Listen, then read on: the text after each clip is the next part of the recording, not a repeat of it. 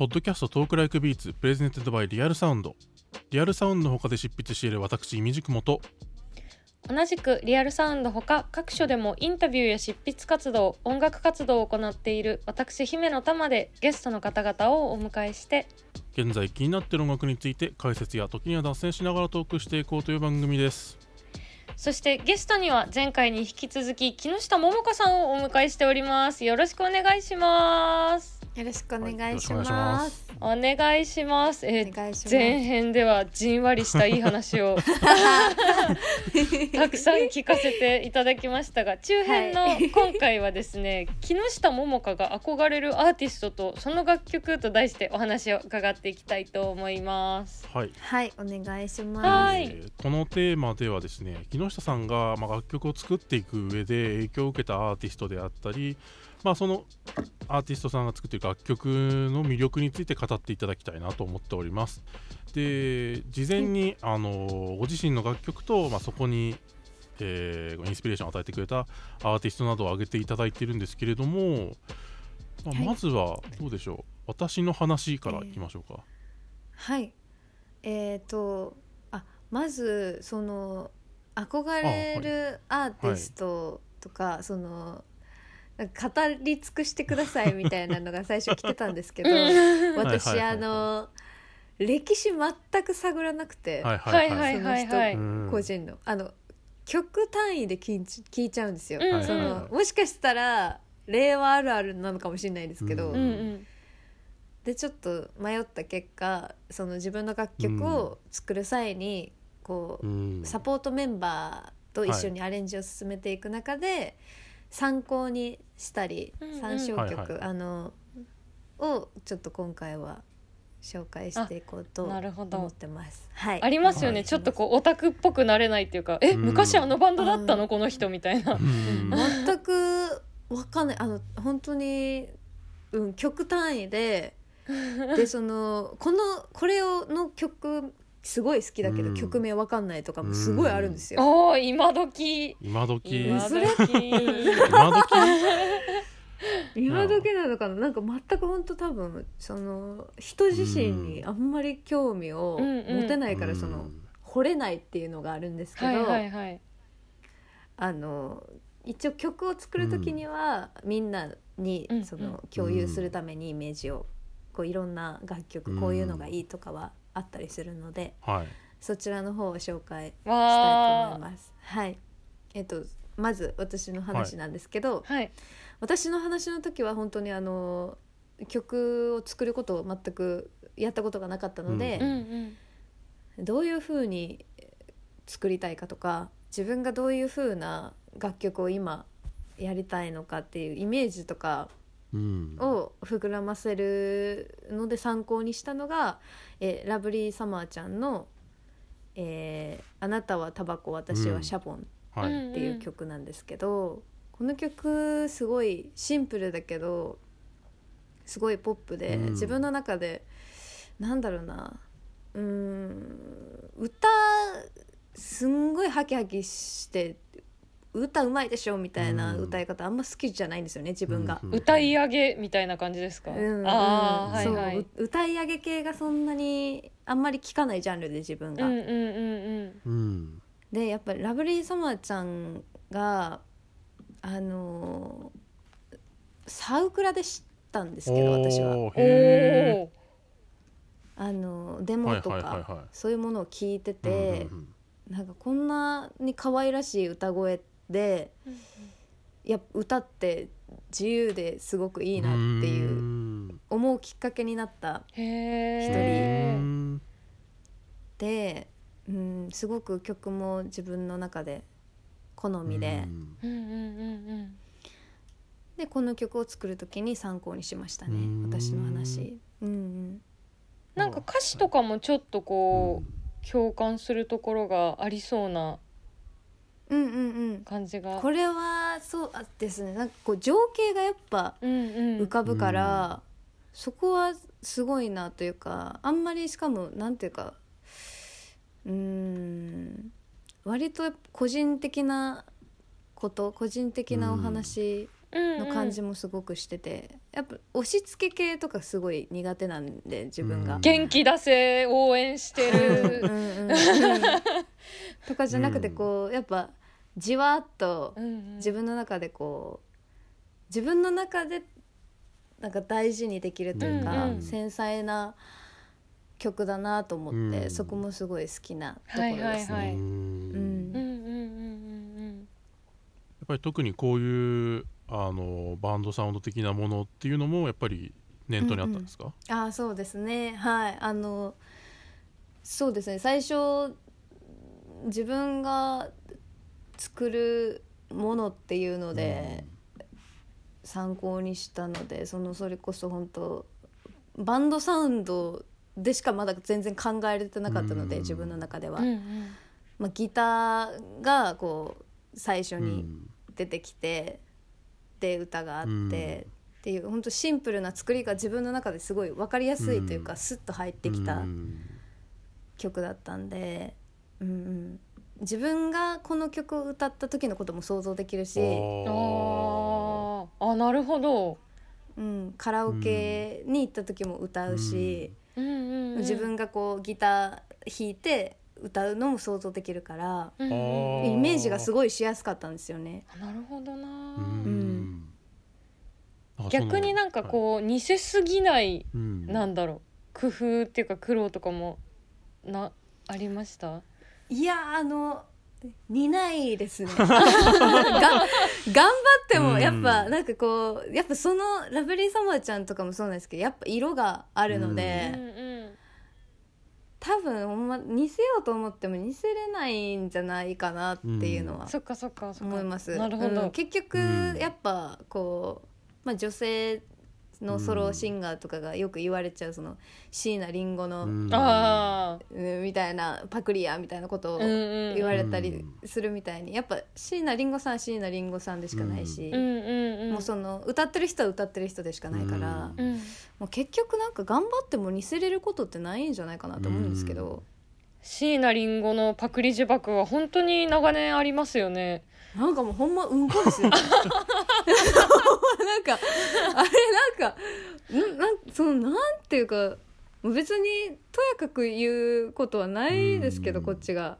褒めてるのかな？あえどいやいやや褒め言葉でもないですしね。なんかこうす椎名林檎さんがすごいことはもちろんですけど、うんうんうんなんかどこを見てそれ言ってんのみたいな時があるから、あなんかもうそれこそ、あうん。うん。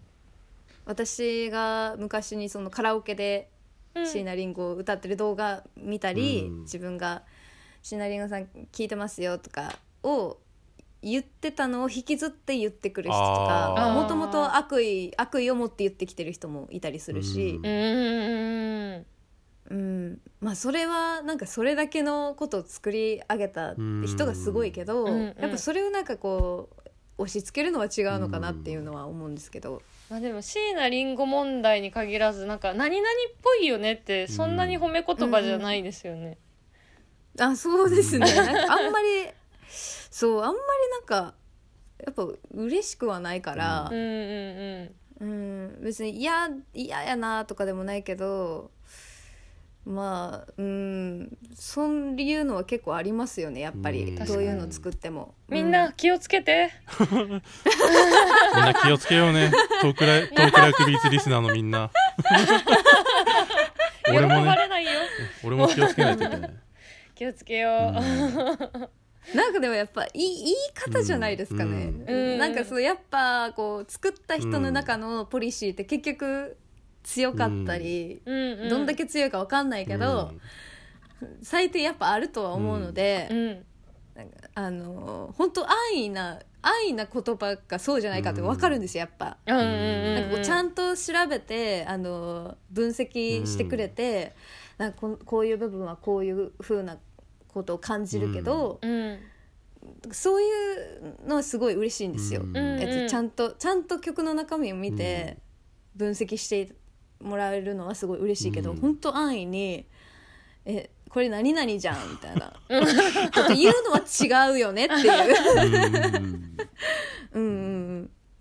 えなんかなかと思います、うん。めっちゃ脱線するんですけど木下さんってすごいこう本音に気づくのがなんだろう早そうっていうか敏感そうなイメージがある。すごいこう動物的っていうかなんかいや沸点が低いだけです。怒っちゃうんだ。切れるなんかこうでもやっぱ警戒警戒はしがちですよね。へえうん。あ警戒をやっぱしてるんうだ、してるしてる。なんかもうちょっとの言葉遣いで分かりません？なんかこいつうざいわみたいな うっとうしいわーってなる、うんうんよくあるからもうそういう人は本当にもうぜものの5分10分で喋れなくなっちゃうんで私が、うん。あーへえよかったそんなにな今日。そんなにはないんですけど。番組番組が終わるとこだいやいやいやいや今回5分ずつしかねえぞ番組っつって、ええやばいねこう。ないないないない。パーパーソナリティのねその欺瞞が暴かれてしまってね。最悪。脱線しました。すいません。でもラブサマちゃんのこの曲とかはすごいでも割とシンプルにできてるからこそこううん。なんかこうこの人のその特徴みたいなのがすごくこううん。如実に出ちゃう形式でもありますよねその。そうですうん。ね自分が歌うとこも想像できるけどでもだからこそ、ラブサマちゃんのその声の微妙なあのニュアンスの付け方とか、言葉の選び方とかで、なんかこう分かりやすさとかシンプルさって一番こう真似できないものを浮かび上がらせるポイントでもあるんで。そうですよね、そう。なんかなんかやっぱえっと今のラブサマちゃんの、えっとそれこそえっと前編で話が出た吉沢さんうん。がドラムを叩いてたりするんですけど、なんかこうちゃんと作り込んだもうすごいかっこいい音源うん。出してたりするんですけど、自分の中のそのラブサマちゃんのなんかイメージというかうん原点が、サウクラとかうん。に上がってるデモにすごくうん。あって、でやっぱそこですごい魅力が感じられるってすごいことだとうん。私は思ってるんですよね。うん。うんデモですすごい魅力的に聞こえて、あ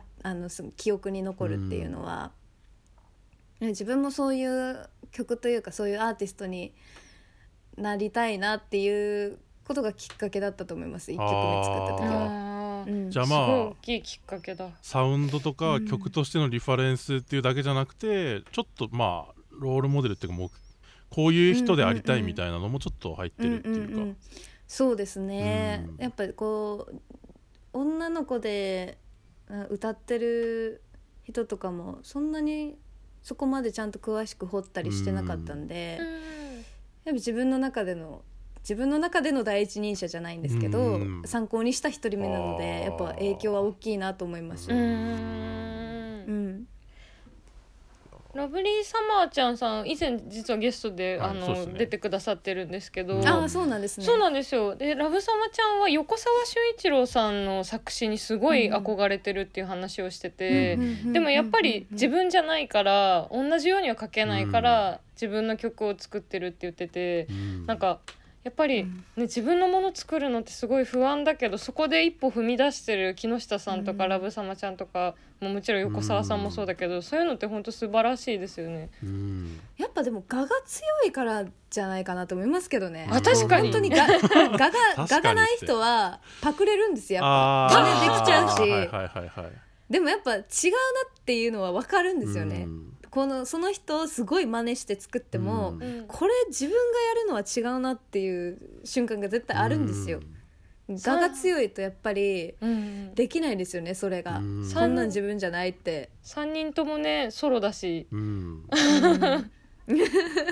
いやでもそれ我が強いのと同じぐらいやっぱり人に対する敬意がないとそう思えないと思うんですよ。でもどっちかっていうと、がが強いだけだったらひ人のもん自分のもんにしちゃえばいいんで確かに。そう。確かに。自分の自分の我が強い分他人の我にもすごいあの敏感に接し接接してるってことなんじゃないかなっていうふうにも思いますけど、うんうん。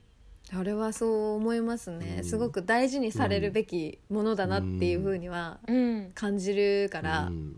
自分が大事にしてるからだと思うんですけあどー。その人の楽曲とかを。はいはいはい。うんうんやっぱ安易にそういうことはししちゃいけないよねっていうのはうん。なんもう本能本能で分かってるんじゃないですかね。やっちゃいけないことっていうのは。もういいどんどん木下さんの いいとこが。カモさんがまた じんわりしてる。じんわり。いや弱いんですよね。じんわりに弱いんだ。木下さんみたいなタイプにね弱いんですよ私はちょっといやでもね話してるとねいやすげえ人だなってなりますよ。そう。嬉しいもうねすぐピュアネスがねこううん。心にはあ現れるわ心が。いやいやまあそんなこんなじんわりしてる場合じゃなく、はい、他にもいろいろとねあの曲上げてもらってるので、うんうん次エッチなことにまつわる曲で2曲上げてもらってるんですけどこれそっちの方にも行きましょうか、はい、エッチなことの参考曲、はい。あのーアレンジャーの奥田さんにお伝えしたはいはいはい。参考曲なんですけど、うん。えー小倉優子さんゆうこりんのうん「女の子男の子」もう名曲。名曲ですね。最高。超名曲。と岡村康之さんの「えー愛はおしゃれじゃない」うん。はい名曲、はい名曲。2つでももうめちゃくちゃわかりやすいんですよ。うん。もうなんていうかもうほんと色が出まくってるっていううん。か自分の中で感じるのは。あのゆうこりんのこの曲とかはあのもうすごい好きなんですけど、うん。なんだろうエッチなことのアレンジをする上での可愛さはここからなんですよね。うんう。んうんうんうんうんうん。えっと最初にそのちっちゃい声で呪文みたいなのを言ってるんですけど、はい私。はいはい。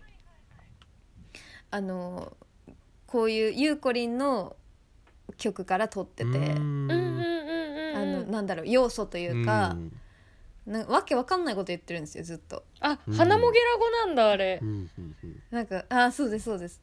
であの歌詞とかもうちょっとなんだろう歌詞自体には反映されてないんですけど、ううんうんあのそのちょっとしたニュアンスとか、うん。えっと、こここでちょっと呪文っぽいことわけわかんないこと入れるとか、うんうん。可愛さとかはあのここから取ってますね。うん。参考にしたところです。うんうん、なんていうか自分の中でピンクのイメージがあってほうほうほう、うん。この、うん。でこの曲のジャケもすごい真っピンクなんですけど、うんうん。色的に言うとすっごいピンクみたいな、うんもうほんと漠然とした参考ですけど、うん。そういう風に奥田さんにお伝えして。うんうんうんピンクはこれですっていう、そうそうそうですそうです。可愛さはこのぐらい行きたくて、みたいな。歌い方もちょっとこれ意識して、みたいな。であのその踊り踊るような曲でもありたいっていうので、うんうん。あの岡村ちゃんのあ「愛はおしゃれじゃない」あなるほど。なるほうん。でその最後の方にあのなんていうかな。ちょっと岡村ちゃん意識のハミングというど、かうん、うん「イエーえーならならの」とか入れてるんです。けどあーそういうのをそう。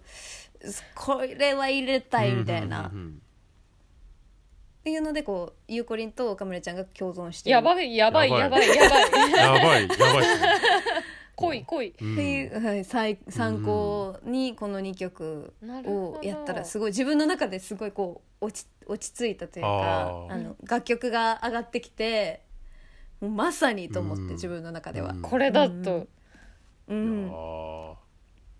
いや可愛い担当がゆうこりんでダンダンス担当が岡村ちゃんっていうあそうですごい曲の。そうです。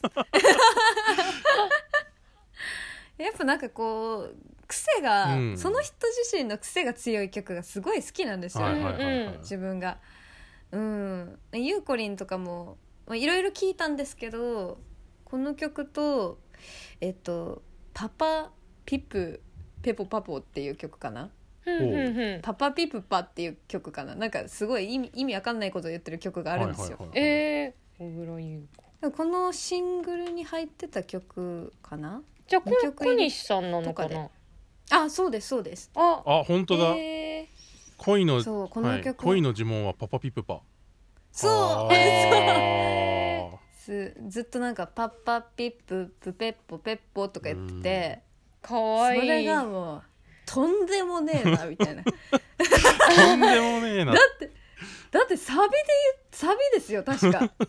サビが。とんでも私サビに一番なんかこう思い入れを入れないとあかんでみたいなことを社長に言われた記憶があってで その後に聞いてるからとんでもねえなと思って。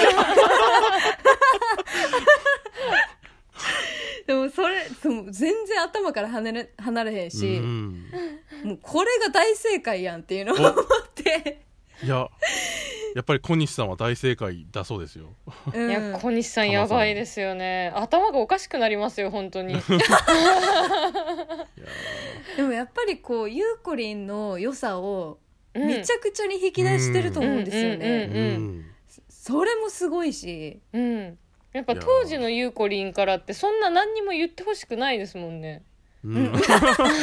ねサビでなんか伝えるよりもパパピップ言ってほしいっていう、うん言ってほしい。えでも確かに何も伝えなくていいし、うん。うんてか伝えようとしても多分もう声質的にうん。なんかもうもう違うじゃないですかやっぱ。うんうんうんうんうん。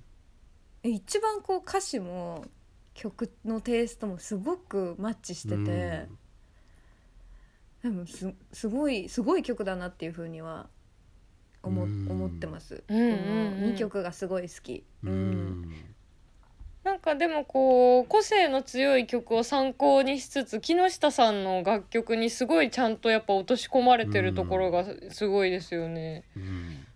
あーなんか歌詞がうんうん結構癖があるのかなっていうふうに自分で思ってうん。て、あなんだろうな。割とやっぱややこしいというかあ、、うんうん。こう細かいうん。情景細かい自分の心情とかを入れてたりするのうんで、うんうん。なんかそういうのが曲の色にもなってるのかなというふうには思うんですけど、うんうんうん。うん。サウンド面ではなんかここで今しっくりきたなみたいな時が来るんですか？あーでもやっぱ場面展開が入ってるとあーそっか。前編でも話してた。うんやっぱり、まあ、エッチなこともそうなんですけうど、んうん。あのー悪い友達とか、うん。その後に出した、うん。なんかこうずっとその最初始まった曲調から最後まで終わるとなんかつまんうんらんなってなるんですようんうんなんかそれこそちょっと自分らしくないなっていうふうに思ってて、うんまあ感想とか、うん。えっとなんか急にラップ入れるとか、うんうん。曲調が変わるとかそういうふうにすると結構、うん。うん。自分の色がつくのかなっていうふうには感じます。いやーその、うん。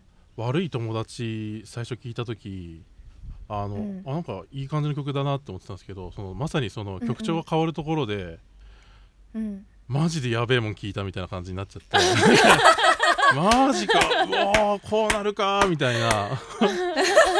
いやだからあの最初から最後まで最初のペースだったらもしかしたらここまでハマってなかったかもしれないみたいな。そうなんですよ、うん。なんかあのつまんねえなってなっちゃうんですよね、やっぱなんかあのなんか取材でうん。めっちゃ言われるんですけど、ん。なんかチルはいはいはいはいはいはいチルいですねみたいな。あチルい、うんはいはい。何言っとんねんと思うんですけどなんかチルはい。チルチルとか言われて、うん多分そのもう本当まあ、い今時、今っぽい曲だよねうん。みたいなこと言われるんですけどいまいち分かんなかったんですけど、自分で。うんうん。やっぱその最初から最後までチルミュージックみたいなことって、自分は多分全然面白くないってなっちゃうから、情緒がね情緒がこううんねうん、そうそうそうそう。情緒の幅が。あの、うんそれこそやっぱりうんななんだろう。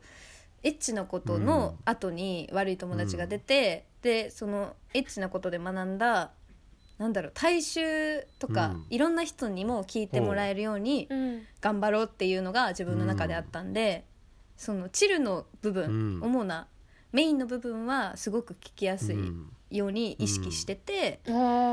で感想とかその急に場面が変わるところとかはもうほんと120%自分のエゴうーんっていう風なバランスしてっていううん感じでしたね。へえなんかすごい分析して曲作りされてるんですねいや最近するようになったんですよ。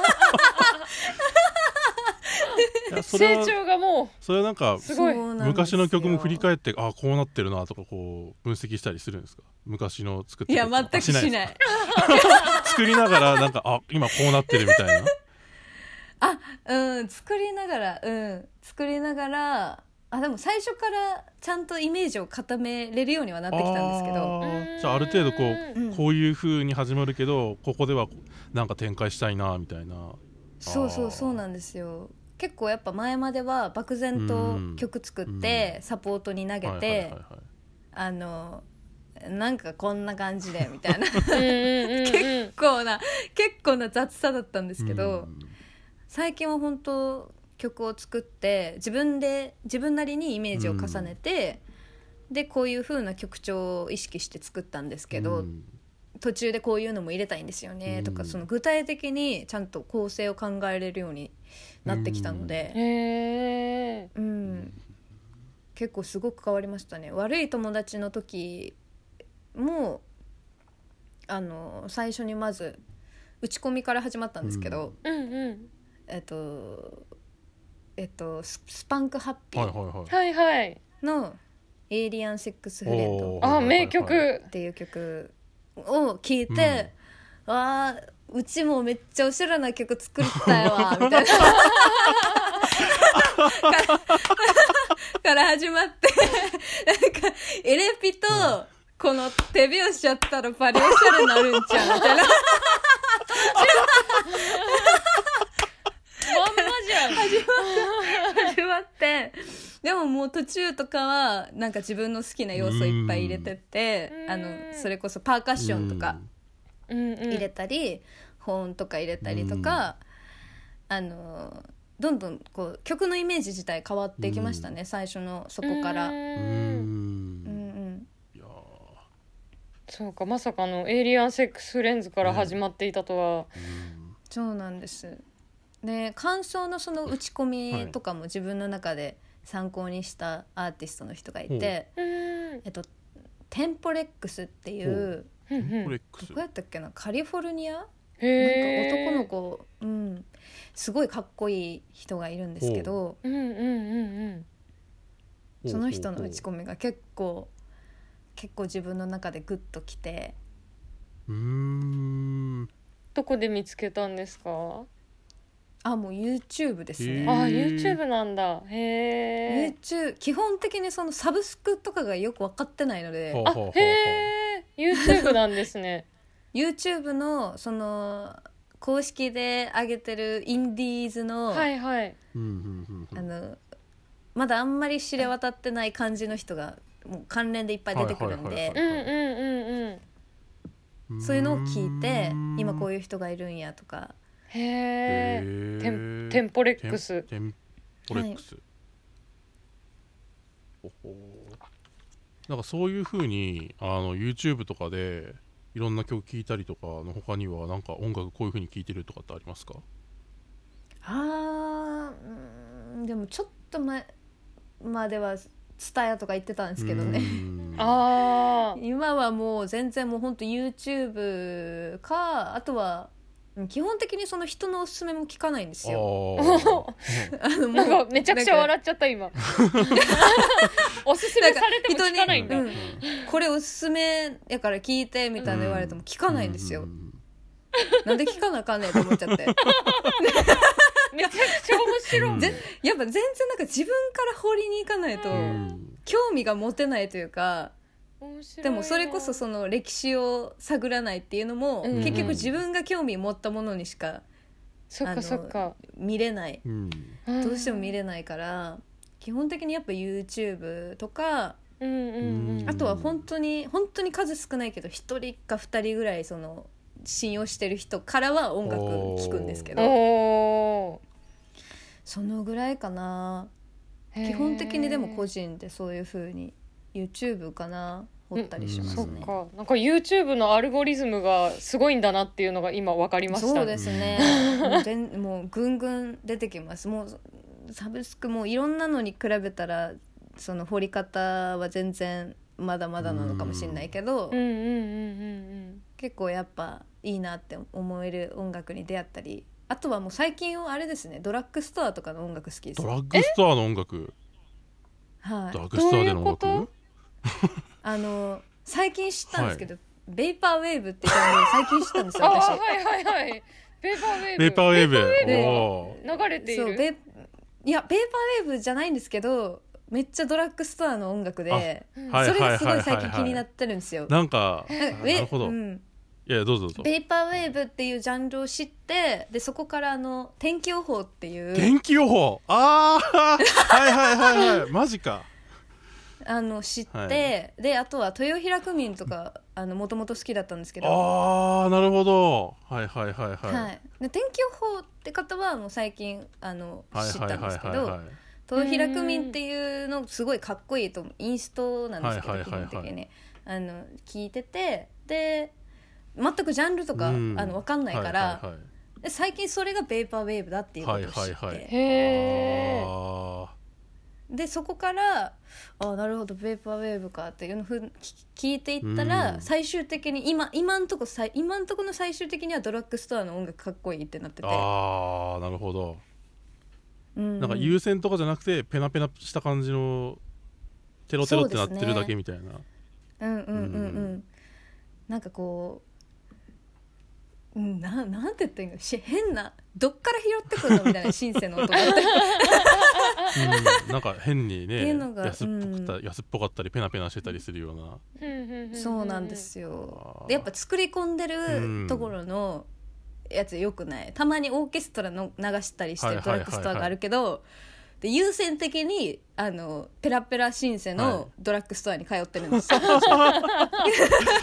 聞きたくて。おーいやまさかこの流れでベーパーウェーブって言われると思わなかったんでマジビビりましたね。本当最近知りましたねそのジャンルは。いやー。え後で聞こう。名前を。ベーパーウェーブ、いやなんかそれこそベーパーウェーブ割と俺思い入れがあって、うんうん。俺とかあと、ね、トークビーツとかも結構あのーうんうんうん。ベーパーウェーブで初めの頃に結構なんていうのかな影響を受けるっていうか、うんうん。たりしててなんかあのー2019年だから3年前ぐらいにベーパーウェーブのディスクガイドみたいなのが出たんですよ本で、はいはいはいはい。でそれ俺結構あのディスクレビュー書いてて。うーん。だからなんかこうしかも2022年にベーパーウェーブの話を木下さんからされると思わなくて今も。う はあみたいな。でもた多分なんかこうなんか思うんですけど自分に届いてるってことは割と周りにも届いてる今届いてるものなんじゃないかなっていうふうに感じてて。ああなるほど。やっぱ自分がこう勝手に耳に入ってきたりとか、うん。なんかこう知らない間に自分の中に馴染んでるものってうん。世間に今馴染んできてるものなんじゃないかなっていうふうに考えてるんですようん。ね。あー。うん洋服とかもそうなんですけど、うん。なんか知らない間に流行ってたりするじゃないですか。あはいはいはいはいはい、うんやっぱ自分の中に今着てるっていうことは周りにも今着てるものだったりするのかなっていうふうに考えてるんで、あー。いやでもなんかベーパーウェーブ流行りみたいなのはなんか結構ねここ数年とかうんうんうん。ちょくちょくあったんですけど、うんうんでもなんかこうやっぱりそういう風に今流行ってるよねって話をするのと具体的なアーティスト名出てくるのって結構違うんですよ聞いててやっぱり。あ だからうん。なんかこう例えば木下さんってこうこういう面白い人がいるよねっていう風にテレビで見た人が言うん言うんじゃなくてあの曲好きですって言われた方がこう、ああそうですね。あそういうことかってなるじゃないですか。そういう好きなんだってなるじゃないですか、うんうん。うんうん天気予報とか豊平区民とか言われたら あのおうんマジかってなっちゃうっていう。すごいすごいかっこいいですよね。うん。私その豊平区民の方は、はなんかこううーんなんて言うんだろう。天気予報とそ豊平区民同じベイパーウェーブ、うんざっくり言うと同じ部類になるかもしれないですけどまた全然違うからうん。聞いてて、うん。やっぱ一括りにジャンルしてしまううんよりはちゃんともうその人単位で聞いた方が面白いなっていうふうには感じるんですけど。圧倒的正論。そうだからやっぱジャンルで覚えるのって難しいなっていう風にすごい感じるんで自分が。うん。いやなんかこうジャンルにこだわればこだわるほどジャンルのこう範囲とかこうねねえそうですよね。定義とか分かんなくなってきますからね。うんうんうん今サブスクであのファボりました。後で聞きます。ぜひ。う んすごいかっこいいです。作業 BGM にすごいうってつけです。あー歌詞がないから確かに。うん、すごいかっこいいので。デビューしようこれを機に。ペーパーウェーブデビュー。2022年に。します。いやーなんかこうそういう風に音楽にいろいろ触れて逆にうん。こう逆にじゃないですけどなんていうのかな、最近今流行りのとかってこうそんなやっぱり追わない意識的に追わないんですか？それとも今日単純に興味ないんですみたいな。最近の流行りについてですか？いやあの知らないといけないなっていうふうには感じてるんですけどあそうなんですか全然いやもちろんそのやっぱりねあのいろんな人に聞いてもらいたいっていうふうに言ってる人がうん。最新の今流行ってる音楽がなんやねんっていうふうに言うのはどうなんやっていうふうには思ってるんうで。んうんうん。最近最近まあ街中で歩いてて、うん。耳に入ってくる音楽とかもですけど、うん。なんかこう自分の中で感じるのはあのーなんか大衆の人たちがその聴くよううなん。最新チャートに入ってるような曲と、あと音楽好きの人たちが聴く音楽って、結構極端に分かれてきてるのかなっていう風に感じてて、でそれこそ宇多田さんの宇多田ヒカルさんの「バッドモード」とか最近ちらっと聞いたんですけど、なんかこうなん音楽好きの人たちが聴くものってこうどんどん洗練されてってるというかやってることがシンプルになってってるのかなっていう風うに感じててそれこそ自分の曲とかが評価されたりとかってその人自身の色が出てなんかこうシンプルにまとまっててでも癖がすごいちゃんとあって。で一方でその大衆の皆さんが聴いてたりする曲ってうん。いろんなものが詰め込まれててすうん。ごい。音も歌詞もすごいバーッと詰め込んでその TikTok とかでかいつまんで踊れるようになってるのかなっていうふうに考えてたりしてて、うーん。うんうんうん。うん勝手な分析なんですけどそういうふうに感じてますね最近は。めちゃくちゃえどうですかイミジ君さんめちゃくちゃまっとうな分析じゃないですか。よかったなんすかあの新聞のコメントみたいな。ちょね長官に載ってたのかなみたいな。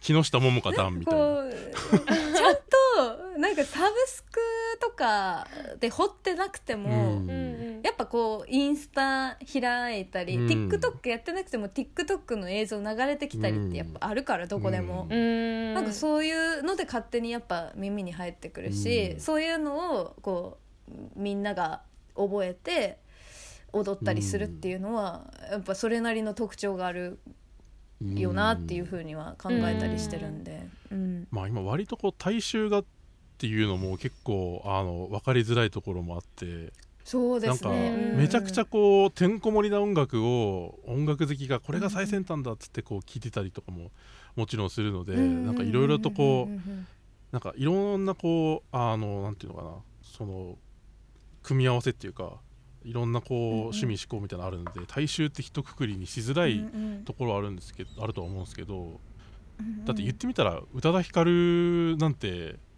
アルバムバチね。バチクソ売れているしあれ半分ぐらいテレビビの主題歌と CM ソングなんですよねあれ。全実は全。そうですよね、だからものすごごいあれも一番大衆に届いてるのが実は宇多田ヒカルの「バッドモード」みたいな結構い、うんうん。あうのん。そぎ落とされた表現のものだったりとかもするのうん。で結構ねいろいろとそのあの音楽の受け止められ方っていろんなことがあるのうんうんうんうん。でひ一括りにはできないんですけどでもなんか、うんうんまあ、TikTok の話とかも含めてでもすごいうんうん。まあそうだよなっていうふうに普通に思っちゃううか。ううん。ん、確かにそうですね、うん。バッドモードものすごいえっ、とビビルボードでしたっけ、うん。えっ、とチャート？チャートで結構、入ってて、はい。うん。ななんかそういうのが多分自分の中の大衆っていうのが、うんなんだろう。大衆がなテレビを見てる人たちっていうのかな。もしかしたらそうかもしれうなん。いテレビを見てテレビをすごい信じてる人っていうのがうん。自分の中で大う衆ん。なのかもしれないんですけどこう、まあ、それこそこう TikTok とかもそうなんですけど、うん、なんか液晶をもうし信じてる人みたいな。液晶を信じている人。う んなんかこうでもそうですよね。宇多田さんもすごい、ううんんうんそういう意味じゃ、ううん。うん、逆に言うとああいう自分は結構やっぱシンプルな、うん。そのその人の色がすごい出る曲とか好きなので、うん。うんうんうん。そういうのがよく耳にできるうん。世界線になったら嬉しいなとか思うんですけど、うん。うんうんいや今日もそんな曲をねまさに紹介してくださってありがとうございました、ね名曲揃いでしたはい。ねはい、はい、ということでここまで木下桃香が、えー憧れるアーティストとその楽曲っていうテーマで語り合ってきました。はい、次回後半では木下桃香の活動意欲を刺激するものとはと題してお送りしていきたいと思います、はい。えー木下さんありがとうございました。ありがとうございました。